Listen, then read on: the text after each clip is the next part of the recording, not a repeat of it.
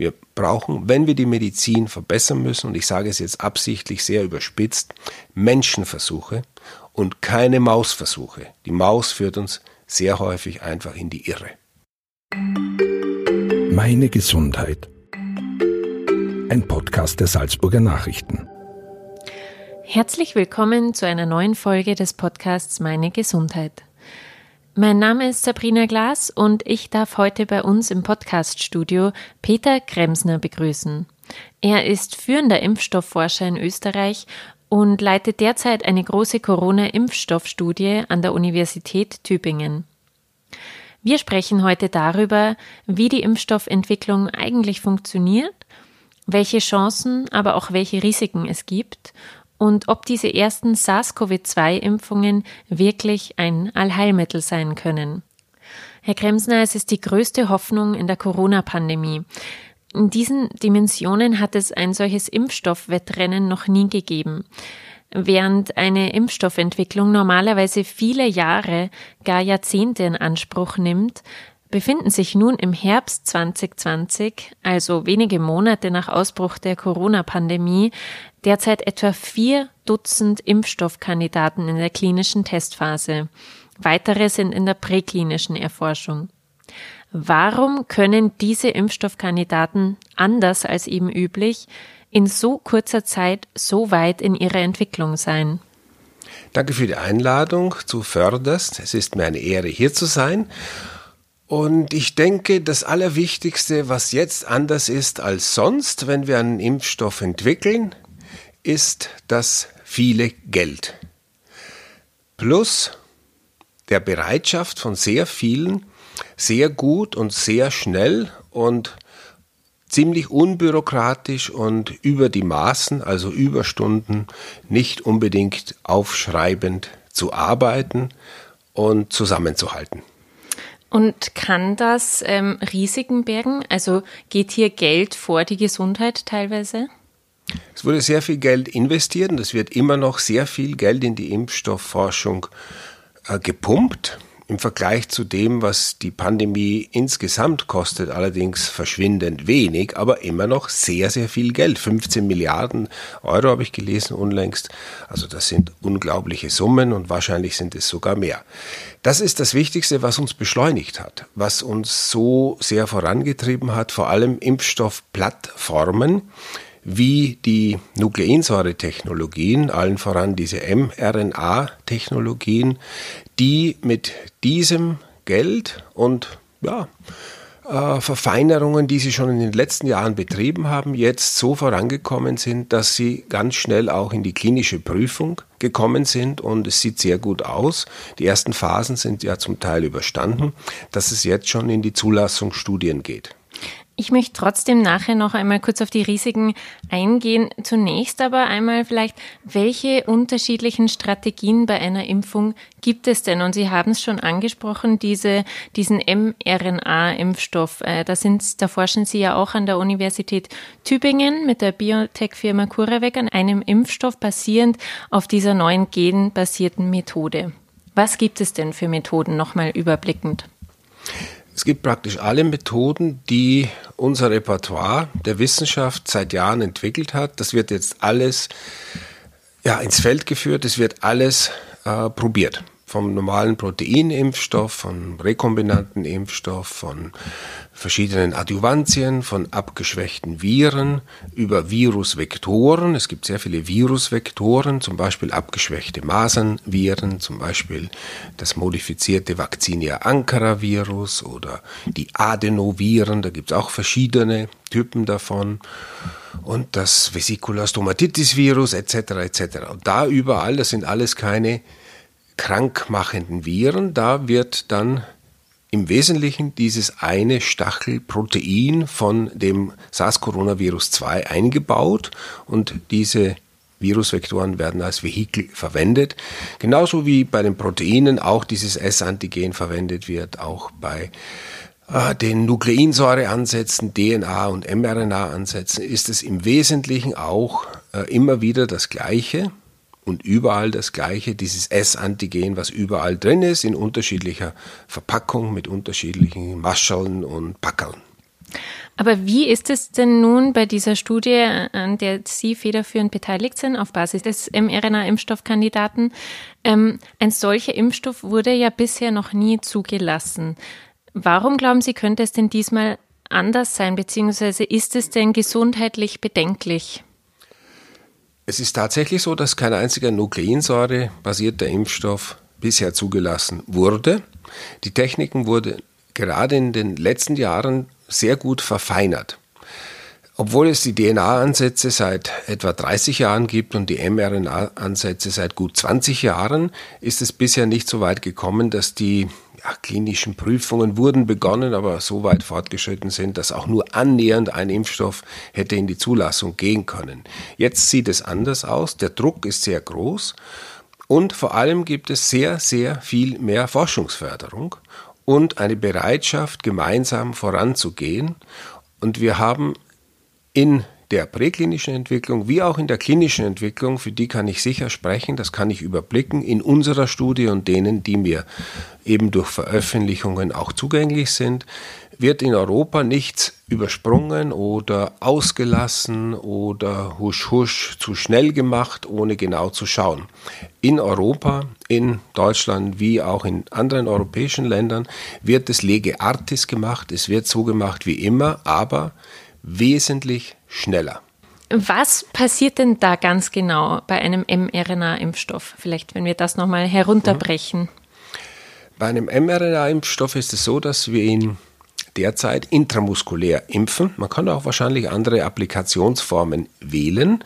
Derzeit wird er in den Muskel gespritzt und da kommen diese mRNA-Moleküle, wo eben dieses äh, S-Antigen kodiert ist, dann verpackt in Fettbläschen, in kleine Fettpartikel, an die Muskelzellen und auch durch diese Fettpartikel mediiert, sehr schnell und gut in die Muskelzellen. Damit sind sie auch relativ gut verträglich, wenn man die mRNA jetzt zum Beispiel alleine spritzte, ohne diese Hülse, dann wäre die ja, ziemlich äh, reaktogen. Dann würde man sehr, sehr viele unangenehme Wirkungen, also Nebenwirkungen haben. Jetzt funktioniert das besser mit diesen Verpackungen, die verwendet werden und dadurch geht die mRNA auch sehr schnell in die Zelle.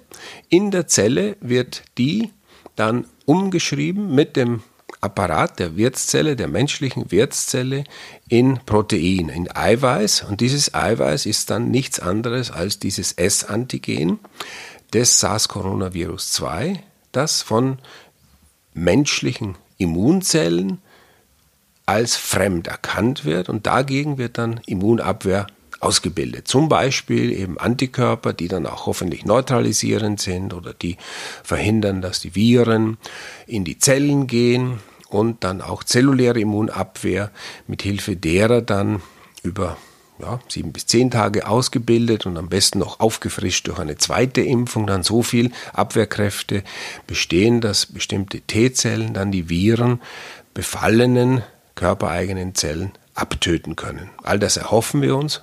All das wissen wir noch nicht, ob es wirklich dann auch so sein wird. Das werden die Zulassungsstudien jetzt zeigen. Ähm, Kritiker führen ja immer wieder ins Treffen, diese Virus-mRNA könnte in das menschliche Erbgut eingebaut werden. Was sagen Sie diesen Kritikern denn?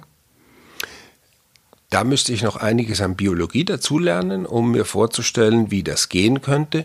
Theoretisch ist alles vorstellbar nach den herkömmlichen biologischen Vorgängen äh, bin ich da zu dumm, mir das vorstellen zu können. Aber man kann auch sagen, dass irgendein Stein der Erde morgen auf den Mond fällt. Das ist schwer zu widerlegen, aber jeder weiß, dass das nicht so passiert. Kann man denn unter diesem großen Zeitdruck, den Sie jetzt auch schon manchmal erwähnt haben, die größte Sorgfalt walten lassen oder werden hier und da einmal mehr Augen zugedrückt? Es ist ganz wichtig, dass die Bürokratie im Wesentlichen abgebaut wurde, auf nahezu null reduziert wurde jetzt in dieser Pandemie, was die ja, Behördenschritte angeht. Das heißt, die ganze Zulassung für eine klinische Prüfphase sind sehr stark verkürzt, ohne dass irgendetwas übersprungen wird. Vorgänge, die sonst mindestens drei bis sechs Monate, häufig zwölf Monate brauchen, dass wir ein grünes Licht von der Ethikkommission oder der zuständigen Zulassungsbehörde bekommen, äh, dauern zwölf Monate. Jetzt geht das in ja, drei bis fünf Tagen. Mhm. Und es ist möglich und es wird nichts übersprungen und häufig gibt es dann ein paar Auflagen, die man dann innerhalb als Untersucher, Forscher und Arzt eben innerhalb von einer Woche oder zehn Tagen erfüllen muss. Und, aber man darf schon die äh, Studie starten und wenn man dann die Auflagen nicht erfüllt, muss man die wieder stoppen und warten. Aber das geht jetzt alles sehr, sehr, sehr schnell. Wie ist es denn? Sie sind ja schon sehr lange in diesem Metier. Ist das Coronavirus nun ein äh, schwerer oder relativ leichter Kandidat für eine Impfstoffentwicklung?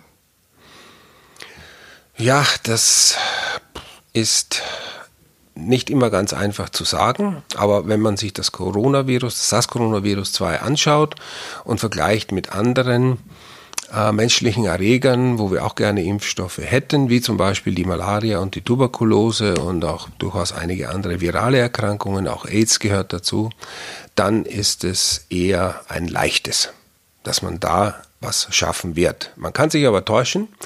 Noch sieht alles gut aus, was die Verträglichkeit und Sicherheit angeht bei den veröffentlichten Daten, auch bei unserer Studie. Aber der Knackpunkt wird dann sein, wenn man sehr viel größere ähm, Anzahlen von Probanden impft und dann die Sicherheit und Verträglichkeit wirklich auf Herz und Niere prüft und vor allem, wenn es zur Wirksamkeitsprüfung kommt.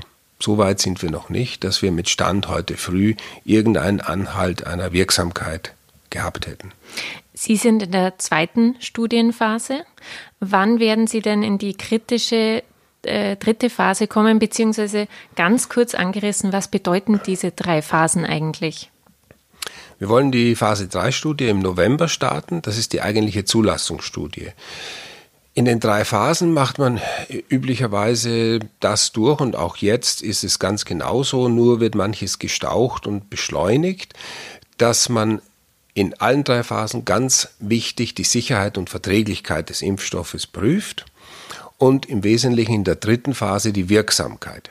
In der Phase 1 fängt man an mit der ersten Administration im Menschen, wo man mit einem Probanden anfängt und den dann erstmals mit einer sehr niedrigen Dosis eines Impfstoffkandidaten, der in den präklinischen Versuchen standgehalten hat und überall grünes Licht bekommen hat. Und da muss man auch sehr viele Vorversuche machen.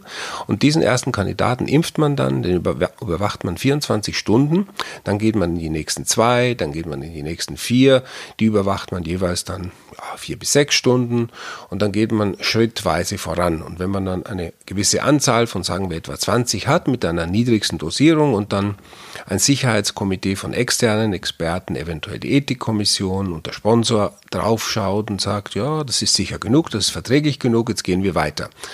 Und so wird dann vorangemacht und wir haben zum Beispiel bei unserer mRNA-Impfstudie mit CureVac angefangen mit zwei Mikrogramm Dosen, sind dann auf 4 Mikrogramm gegangen, auf 6, auf 8, auf 12, auf 16 und ja, jetzt vielleicht nächste Woche schon auf 20. Das wird dann auch reichen.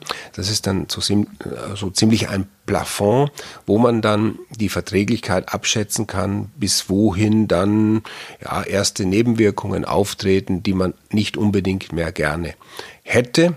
Wir haben bisher keine schwerwiegenden Nebenwirkungen, das ist sehr gut, aber natürlich sieht man mit aufsteigender Dosis mehr Nebenwirkungen. Gleichzeitig macht man auch Immunogenitätsprüfungen schon in der Phase 1 und dann auch in der Phase 2, dass man schaut, wie gut können diese unterschiedlichen Dosierungen von Impfstoffen und Impfstoffdosen und dann auch eventuell eine zweite, vielleicht sogar eine dritte Impfung Antikörper induzieren oder andere Formen der Immunabwehr induzieren. Das macht man in der ersten Phase bereits und dann ausgereifter in der zweiten Phase, wo man schon erste Wirksamkeitsprüfungen, wenn möglich, einschließt und dann auch Risikogruppen oder Zielgruppen mit einschließt. Das heißt für uns jetzt über 65-Jährige, die bereits in der, in der zweiten Phase jetzt eingeschlossen werden. Die testen Sie schon? Mhm. Genau, in, vorläufig in, nur in Peru und Panama, aber demnächst auch in Deutschland und in anderen Ländern mhm. äh, unserer Erde. Warum Peru und Panama? Äh, das ist die Vorbereitung im Wesentlichen auf die Phase 3. Die werden dann auch in der Phase 3 mitmachen, wo es dann auch sehr viele Fälle gibt und bis vor kurzem wesentlich mehr als in Europa, aber wir holen ja jetzt auf. Also können wir auch mit unserem Studienzentrum in Tübingen, wo wir derzeit bei 60 oder gar 70 Fällen pro 100.000 pro Woche äh, durchaus auch im roten Bereich liegen. Das heißt, wir werden auch in Tübingen zur Wirksamkeitsprüfung beitragen können in der Phase 3 dann. Aber im Wesentlichen sind das dann in der Phase 3 äh, Studien, die möglichst weltumspannend sein sollten, weltweit ausgerichtet sind, die Risikogruppe, die Zielgruppe mit, zumindest mit einschließen, wenn nicht ausschließlich untersuchen und es sollte eine placebo-kontrollierte, doppelt verblindete, randomisierte, multizentrische Studie sein, wo dann weder der Untersucher noch der Untersuchte wissen, wer was bekommt. In der Regel ist die Aufteilung 1 zu 1, die Hälfte kriegt ein Placebo. Das können kann eine andere Impfung sein, es kann auch nur eine Kochsalzlösung sein, eingespritzt und die äh, zweite Hälfte äh, erhält dann das Verum oder diesen Impfstoffkandidaten. Und dann schaut man, wie ist die Verträglichkeit dieser Impfung weiterhin in großen Probandengruppen und Gibt es vielleicht sogar geografische Unterschiede in der Verträglichkeit, auch in der Immunogenität, das könnte auch interessant sein, kann durchaus auch möglich sein, gibt es immer wieder. Und vor allem, wie ist die Wirksamkeit? Das ist das Essentielle dann. Man will ja auch einen wirksamen Impfstoff und da zeigt man dann in Form von jetzt sehr wahrscheinlich rollenden Zulassungsverfahren, das heißt der äh, Sponsor gibt dann und der Untersucher gibt dann immer wieder zitzelweise die Daten, wie sie hereinkommen, der Zulassungsbehörde zur Ansicht. Und je mehr man hat, desto mehr sagen die, ja, das ist jetzt schon so weit, dass wir jetzt bald sagen können, das ist es. Und vor allem, was die Wirksamkeit angeht, kann man sich das so vorstellen, dass man halt Covid-19-Fälle hat in der gesamten Studienpopulation. Und wenn man dann 30, 40, 50, 100 hat und man siegessicher genug ist und sagt, mein Impfstoff soll 80 Prozent wirksam sein, dann sollte man das bei 100 schon sehen. Dann ist die Verteilung dann hoffentlich eben, ja, sagen wir, 80 äh, hier und äh, 15 Fälle da oder 100 Fälle hier, 20 Fälle da mhm. oder gar 100 Fälle hier, 0 Fälle da. Das wäre 100 Prozent Impfschutz. Das gibt es in der Regel nie, aber dahin würden wir gerne kommen mit ja, mindestens 50 Prozent, besser an die 100 Prozent Wirksamkeit. Und noch können wir natürlich nicht sagen, wie lange so etwas halten wird, wenn der Impfschutz denn da ist. Wir können dann nur wenn über das Monate Virus sprechen. mutiert eventuell. Das ist das eine und mhm. erst langfristige, langjährige Studien werden zeigen, ob ein Impfschutz dann auch ein Jahr hält, zwei Jahre, fünf Jahre hält oder ja, erstens, ob er gar nicht da ist oder ob er nur drei bis sechs Monate hält. Alles aber, ist drin. Aber dieses Halten wäre ja eigentlich nur auf Basis dessen, dass das Virus mutiert, oder? Auf der Annahme. Das ist eine Möglichkeit, dass sich Änderungen im Virusgenom ergeben. Die ergeben sich ununterbrochen. Coronaviren sind allerdings Viren, die jetzt nicht so mutationsfreudig sind wie andere Viren, zum Beispiel die Grippeviren, was ein Vorteil ist für die Impfstoffentwicklung. Aber es gibt Mutationen, etwa 100 Punktmutationen, die bisher schon beschrieben sind, seit dem ersten. Und das andere? Äh, da seit der ersten Veröffentlichung des Genoms und das andere ist, dass man nur mit Impfstoffansätzen XY eine Immunantwort erzielt, die halt dann vielleicht nur drei Monate hält oder sechs Monate hält. Das gibt es auch mhm. bei verschiedenen Impfungen. Die sind dann nur ein Jahr oder ein halbes Jahr so, dass sie adäquaten Impfschutz bieten aber darüber hinaus kaum und das fällt dann ziemlich rasch ab. Auch so etwas gibt es. Was sind die bisher am häufigsten auftretenden Nebenwirkungen? Also grundsätzlich bei allen Impfungen, die ich einsehen kann, bei den Veröffentlichungen inklusive unserer auch, gibt sich das nicht viel und das sind die, die man auch sonst bei allen möglichen Impfungen sieht, äh, die auch zugelassen sind, schon wie zum Beispiel eben einer Masernimpfung, einer Tetanusimpfung, einer ja, auch Grippeimpfung, man hat Sprich, lokale mhm. Nebenwirkungen, mhm. bisschen Schmerzen im Oberarm bei einer Einstichstelle, bisschen Rötung vielleicht und auch in ja, abhängig vom Impfstoff, jetzt unterschiedlich habe ich gesehen, 10, 20 bis zu 80 Prozent auch sogenannte systemische Nebenwirkungen bis hin eben auch zu ordentlichem Fieber, aber in der Regel nur für ein, zwei Tage. Jetzt möchte ich noch einmal kurz auf die Nebenwirkungen eines Impfstoffs zu sprechen kommen. 2009 wurde in Europa ein Impfstoff gegen Schweinegrippe im Schnellverfahren zugelassen. Daraufhin gab es dann Berichte von zwar seltenen, aber schweren Nebenwirkungen, wie zum Beispiel Narkolepsie. Das ist eine Störung des Schlaf-Wach-Rhythmus. Können Sie das denn bei einer Impfung gegen SARS-CoV-2 ausschließen oder bleibt immer ein Restrisiko? Äh, Äh, kann man nicht ausschließen, schon gar nicht jetzt in einer frühen Phase. Das sagt ja schon der Name. Mhm. Die zu erfassen ist allerdings auch immer sehr schwierig, außer sie treten, und das wollen wir natürlich nicht hoffen, in sehr großer Anzahl auf. Wenn sie vereinzelt auftreten, ist es immer sehr schwierig, die Zuordnung zu treffen. Das heißt, wenn ich jetzt 30.000 hm, Menschen freiwillige impfe, davon sollten es möglichst viele Alte sein, weil das die Hauptziel- und Risikogruppe ist, dann werden dort durchaus einige versterben.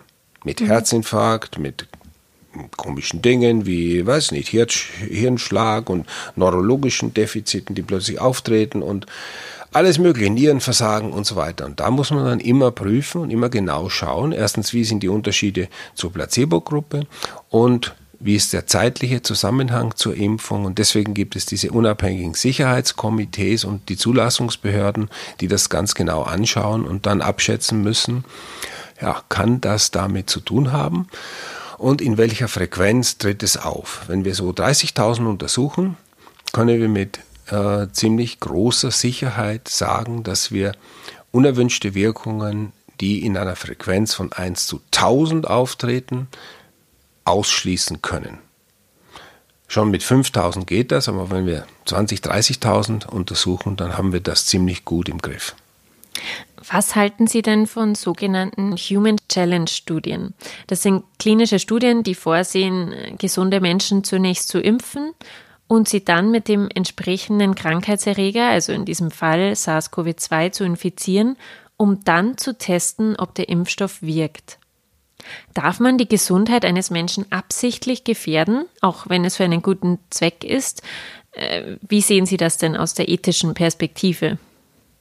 Ja, das darf man. Wir machen das auch äh, seit zehn Jahren ununterbrochen, sogar mit einem tödlichen Parasiten, mit Plasmodium falciparum, den wir jungen, gesunden Tübingern, aber auch in Afrika schon und anderen Orten eingeimpft haben, um eben dann sehr schnell Interventionen wie Medikamente, neue Medikamente oder neue Impfstoffe zu untersuchen. Und das sollte jetzt auch bei SARS-Coronavirus 2 gemacht werden. Ich war auch in diesem Auswahlkomitee von 15 Experten der Weltgesundheitsorganisation, die den Auftrag bekommen hat, das ja, zu orten und zusammenzuschreiben, wie das sein äh, sollte und wie es gemacht werden sollte. Das haben wir getan und jetzt sind die ersten Vorbereitungen in Großbritannien und USA und zum Teil auch in der EU im Gange, um das zu machen. Und das ist ein wunderbarer Weg, um neue Medikamente und neue Impfstoffe viel schneller und viel ungefährlicher und für die großen, breiten ja, Populationen viel einfacher und ohne Risiko weiterzuentwickeln. Jetzt werden mit jedem Impfstoffkandidaten leider noch 30.000 äh, geimpft und vielleicht sind die einen oder anderen völlig untauglich. Das würde man in einem solchen Infektionsversuch, in einer kontrollierten humanen Infektion mit SARS-Coronavirus 2 an 20-Jährigen, die nie und nimmer, wenn sie gesund sind, daran versterben, kaum erkranken, das würde man sehr schnell sehen. Und dann könnte man die schon ausmustern. Jetzt gibt man das 20.000, 30.000 Menschen und setzt sie auch einem Risiko aus. Deswegen brauchen wir sehr schnell ein humanes Infektionsmodell, auch für SARS-Coronavirus 2. Wir haben eins mhm. für Grippe, für Malaria, für Cholera und für einige andere Sachen. Wir brauchen, wenn wir die Medizin verbessern müssen, und ich sage es jetzt absichtlich sehr überspitzt, Menschenversuche und keine Mausversuche. Die Maus führt uns sehr häufig einfach in die Irre. Das heißt, es sind aber dann immer Personen, die nicht in der Risikogruppe sind. Natürlich, das sind mhm. ganz gesunde mhm. 20-Jährige. In dem Fall zum Beispiel haben wir gesagt 18 bis 25-Jährige, die können, wenn sie gesund sind, schon unter 65 praktisch nicht, aber ein 18 bis 25-Jähriger verstirbt nicht an einer SARS-Coronavirus-2-Infektion, wird auch nicht schwer krank. Zuletzt die Gretchenfrage. Viele Experten sprechen ja vom Jahreswechsel, wenn sie eine Prognose über den zugelassenen Impfstoff abgeben sollen. Was ist Ihre Einschätzung? Die ersten zwei gibt es ja schon, den ersten in China, den zweiten in Russland. Äh, ich fürchte fast, dass es den nächsten noch vor der Präsidentenwahl in den USA dort geben wird. Ich würde mich nicht mit einem Impfstoff impfen lassen, der nur in Russland oder nur in China oder nur in den USA zugelassen wurde. Ich hoffe auf einen, der in der EU zugelassen wird und da bin ich sicher, dass das im Winter noch sein wird. Ob das im Dezember ist oder dann vielleicht im Februar, das weiß ich nicht, aber das ist meine Einschätzung. Und welche es sind, kann man schwer vorhersehen, aber man kann die Zeitung lesen und dann sich überlegen, wer die sind, die ganz vorne mit dabei sind. Ein gutes Stichwort, die Zeitung lesen. Äh, Herr Kremsner, noch eine letzte Frage. Werden Sie sich denn auch impfen lassen, sobald ein äh, Impfstoff in Europa zugelassen ist? Auf jeden Fall sofort. Und ich überlege jetzt auch, obwohl manche sagen, dass es vielleicht unmoralisch ist, unethisch ist es nicht. Und ich habe bereits die Zusage oder eine positive Einschätzung der Ethikkommission und des Sponsors kann ich mich selbst in meiner Studie als Studienleiter, das ist sehr unüblich, aber ich kann mich auch impfen. Ich überlege, das jetzt zu machen oder ich warte halt noch ein bisschen und würde mich dann als, aller, als, als erster impfen lassen nach der Zulassung. Herr Kremsner, vielen, vielen Dank für das Interview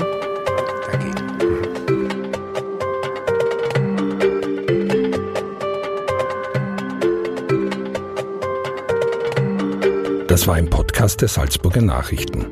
Redaktion Gerhard Schwischei und Sabrina Glas.